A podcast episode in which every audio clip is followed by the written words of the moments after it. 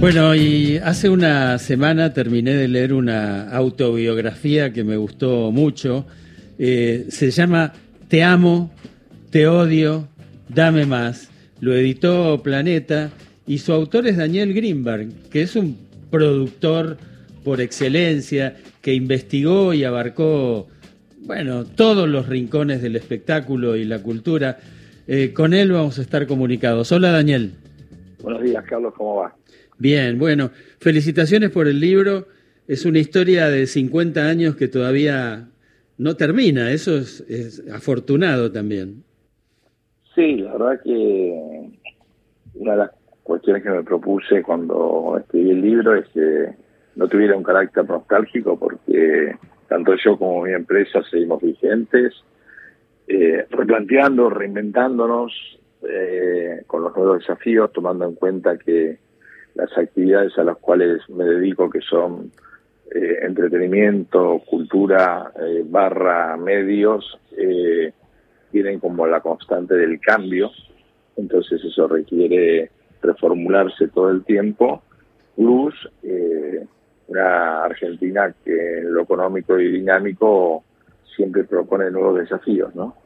Pero digo, justamente una de las cosas que más se notan en el libro es esa, es ese algo que te pasó durante la vida, que para lo, para lo cual no todos estamos preparados. Eso de eh, llegar a, a, la cima, caerse, volver a empezar, digo, eh, eso me parece que te, te ocurrió varias veces.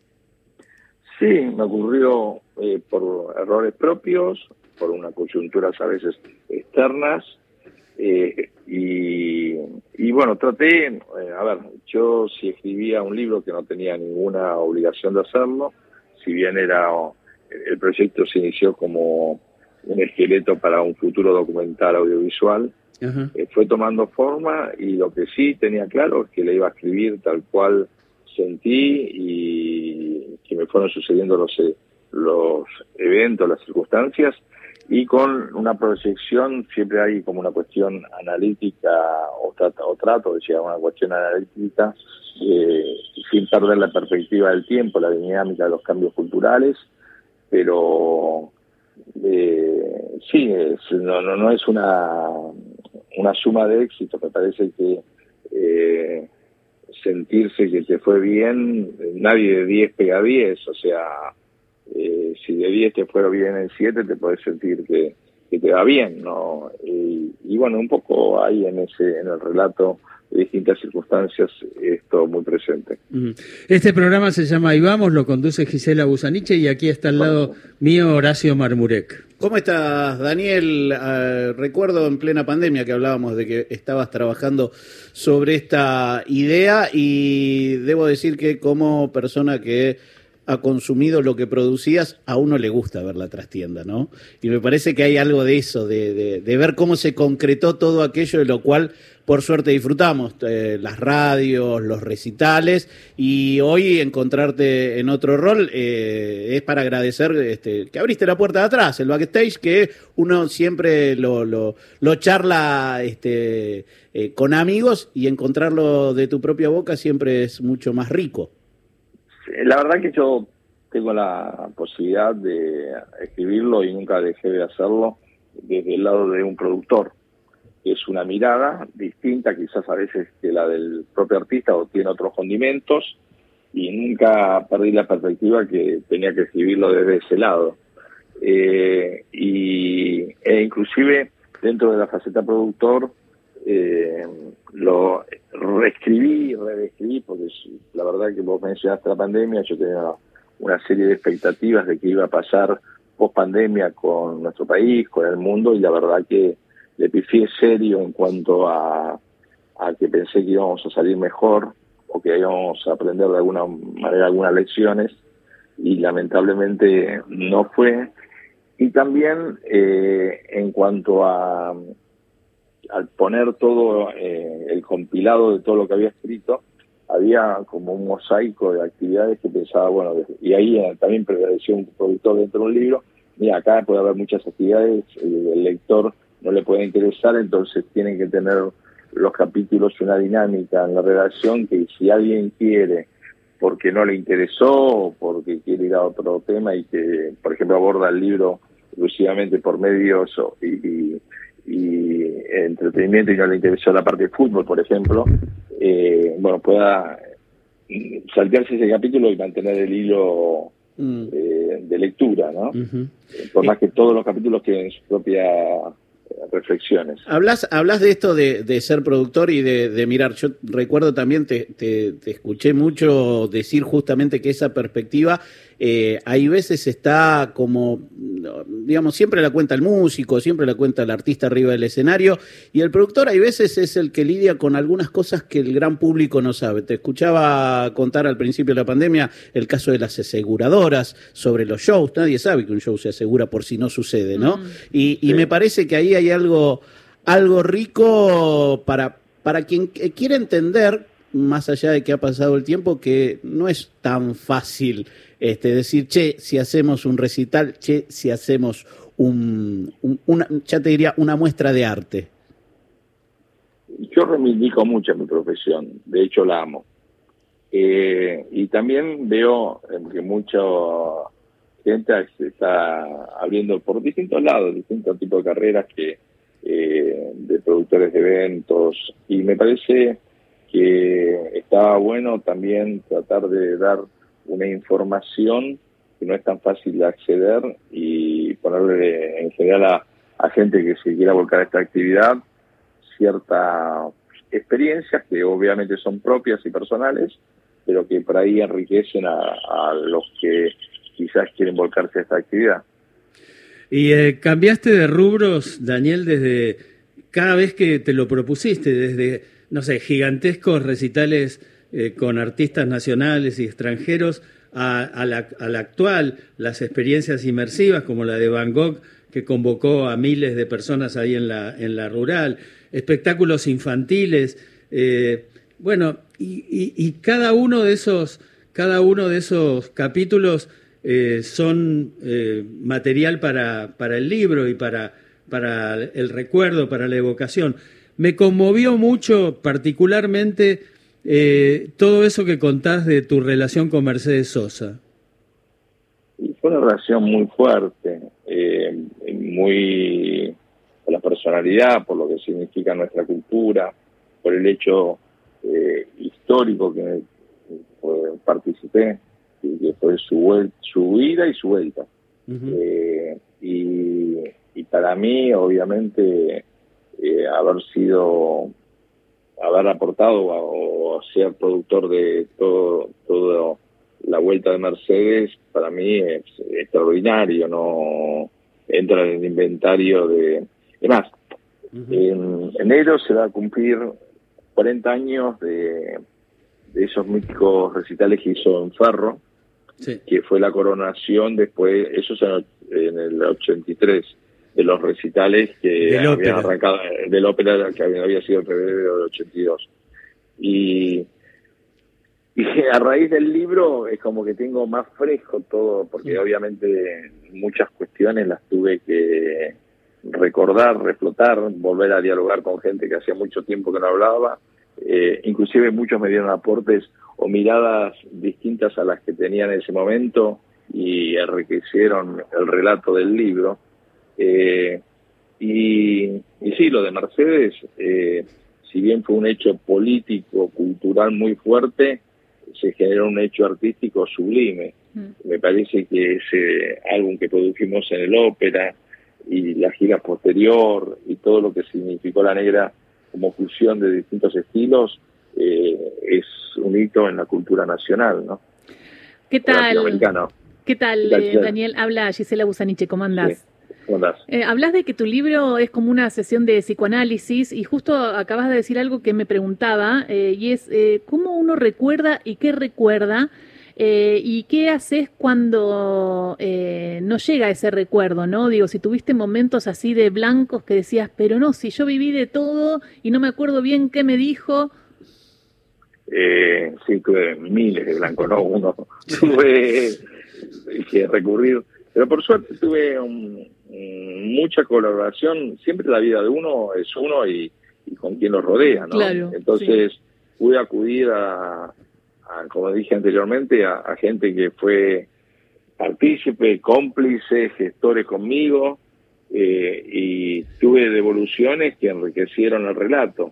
Y sí, tuve muchas cuestiones donde la memoria eh, fallaba, e inclusive como un desafío que yo tenía, que quería que el libro sea lo menos Wikipedia posible, que no sea una compilación de Wikipedia de hecho, sino que tuviera la, vivencia de lo que nos pasó a mí y a la gente con la cual compartíamos ese momento desde lo profesional en lo laboral. Y hablando, no, digo, hablando de eso, Daniel, digo, a mí me gustó mucho que, algo que me parece que habla bien de, tu persona, que eh, en muchas ocasiones recordás los nombres de cada uno de los colaboradores, de, los espectáculos, de esos que están detrás de escena y a los que nunca se menciona, ¿no?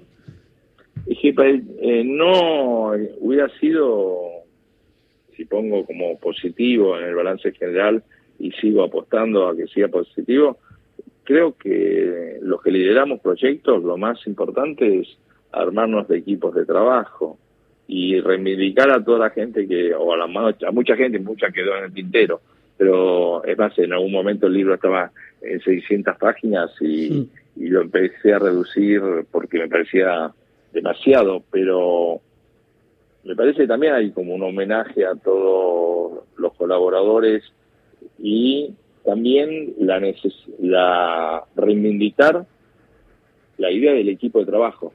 Eh, en determinado momento nos convertimos en directores de casting, de seleccionar a quiénes son la gente que nos va a ayudar y nos va a dar un salto de calidad al proyecto, eh, sobre todo en algo que es tan dinámico y tan cambiante. Eh, y para mí, en ese sentido, siempre me pongo como que yo no sea el límite del crecimiento, eh, porque sería mucho más chato todo. Si yo no busco gente que me incorpore un plus, y sigue siendo, y más todavía ahora, ¿no? Con todo lo cambiante que es en cuanto a los consumos de música, en cuanto a todo lo digital, yo necesito reforzar conocimiento, conceptos e incorporar gente que me dé un plus y vuelvo a repetir, que yo no sea el techo en proyectos. Eh, Daniel, la última por mi parte, pero digo, me parece que el comienzo, el primer capítulo, es eh, como el comienzo de una película, ¿no? Eh, cuando llegas a Los Ángeles teniendo 17 años y te encontrás con una familia que tenía absolutamente que ver con el mundo del espectáculo. Y quiero saber si el libro va a llegar a, los Cohen, ¿no? A tus tíos Cohen. Los eh, dos fallecieron. Ah. Los dos fallecieron. Me hubiera encantado poder compartirlo. Eh, los dos fallecieron. Eh, y empiezan y está al final, porque en la anécdota del final, inclusive vos mencionaste el título que sale de Peteriña, pero en algún momento pensaba que también el título era del viaje de Frank Zappa a Divine Brown, que es esta prostituta que tiene la anécdota con Hugh Grant, ¿no? Y Frank Zappa como lo más sofisticado de, del rock. Porque un poco hay un espíritu que quizás está muy desgastado la palabra emprendedor, pero que trato de señalar que más allá de los algoritmos, más allá de las tecnologías, siempre va a haber un espacio donde uno pueda tener ponerle la impronta personal y yo creo que en esos pequeños detalles es donde marcamos la diferencia. Daniel. Eh, sí. Ah, no, perdón, pero no, no, no cerraste. No, no, no, que, ah, quiero que es vital, no, no, sí, Bueno, eh, Daniel, decirte que eh, yo también admiro mucho tu compromiso porque sos una de esas personas, eh, productores que la, pelean, que siempre que hay alguna situación que te parece injusta, no le das la espalda y pones el cuerpo. y de alguna manera hablaste del pasado con, a través de este libro, te conocemos un poco más después de este libro, pero quería saber tu futuro y tu cuenta pendiente. A ver, hoy estoy abocado, como bien dijo Carlos, acá localmente a exhibiciones, pero fundamentalmente hoy, y, muy a partir de interpretar eh, el fenómeno del mundo digital, y una cuestión que quizás en los 80, cuando fui manager, no pude hacerlo porque no era tan fácil el acceso a la difusión internacional. Eh, estoy desarrollando fuertemente el área de management en la compañía y de ser productor eh, de música y cultura latina en el hemisferio norte. El 2023 mío está, bueno, hoy tengo un muy, muy buen equipo acá en Argentina, pero está muy asignado a desarrollar mm. en el hemisferio norte eh, festivales, eventos de música fundamentalmente, pero lo que llevan un complemento de eventos, de festivales, donde eh, lo gastronómico eh, es importante, que tiene que ver con la cultura latinoamericana. Y dentro de eso también está lo de generar contenidos propios, no solo esto que estamos viviendo con Fito Páez, con este eh, tremendo éxito que hemos tenido con, con la vuelta del 30 aniversario del Amor Después del Amor, sino he firmado dos artistas nuevas, eh, una Chita, otra Lugay, vamos a tener, seguir firmando algunos talentos eh, para desarrollar, pero aparte serán también talentos no, no propios en los cuales eh, estos festivales que quiero llevar al exterior eh, voy a, contratar, lo cual diría que el foco hoy está muy eh, en una mirada de poder desarrollar esto en el exterior. Pluno, que estamos acá seguir trabajando en el management local, en producciones de giras locales y, y en las eh, exhibiciones. Clarísimo, muchísimas gracias por esta charla. Qué lujo, eh, Carlitos, poder escuchar a Daniel Greenback. Sí, el autor del libro, que es un buen libro de regalo, eh, para, sí, claro. muchos. Sí, no te vamos a llamar después, vamos a comprar la entrada para el Vélez de Fito. y pero lo que sí, trae la chita un día a Radio Nacional. Para, que no la para que la conozca más, es extraordinario lo que hace esa chica. No, Fito, la verdad que es un artista inmenso. Eh, ah, me parece que hay una justicia extraordinaria al reconocimiento de esa gran obra que hizo hace 30 años. Y aparte, como es un artista incesante, decidió el desafío de esas grandes composiciones, de arreglarlas distintas, invitar a otros artistas, y volvió a hacer un nuevo disco, hay una nueva edición del Amor después del Amor, totalmente mm. con nuevas versiones, con nuevos invitados. Eh, y está el, el constante desafío de, de él que se propone no dormir. Creo que él también hay en el libro y, eh. y por ahí, salvando a distancia, pongo en ese sentido a Fito, el de salir de a veces de situaciones de confort y generarte nuevos desafíos y, sucedió y espero que tengamos, repitamos en este 2023, este excelente 2022 que tuvimos. Daniel, eh, bueno, tengo un, móvil eh, esperando un compañero, pero te quería decir por sí o no, ¿vuelven los Stone? Por ahora no. Por ahora no. Dale las oportunidades que, que, rompan los récords de Colt. Pero dijo por, favor. pero dijo por ahora. Dijo por, ahora. Daniel, te pido por favor, trae los Jagger. El por ahora, eh, eh, dale valor a la palabra el por ahora. Dale, gracias. Gracias. gracias. Beso, Daniel. Beso. Daniel Greenback pasó por ahí vamos y vamos rápido. Hernán Mundo, Hernán, disculpa que estábamos acá muy sumergidos en esta, en esta entrevista que nos contó un montón. Agradecemos a la producción porque Daniel Greenback está por viajar.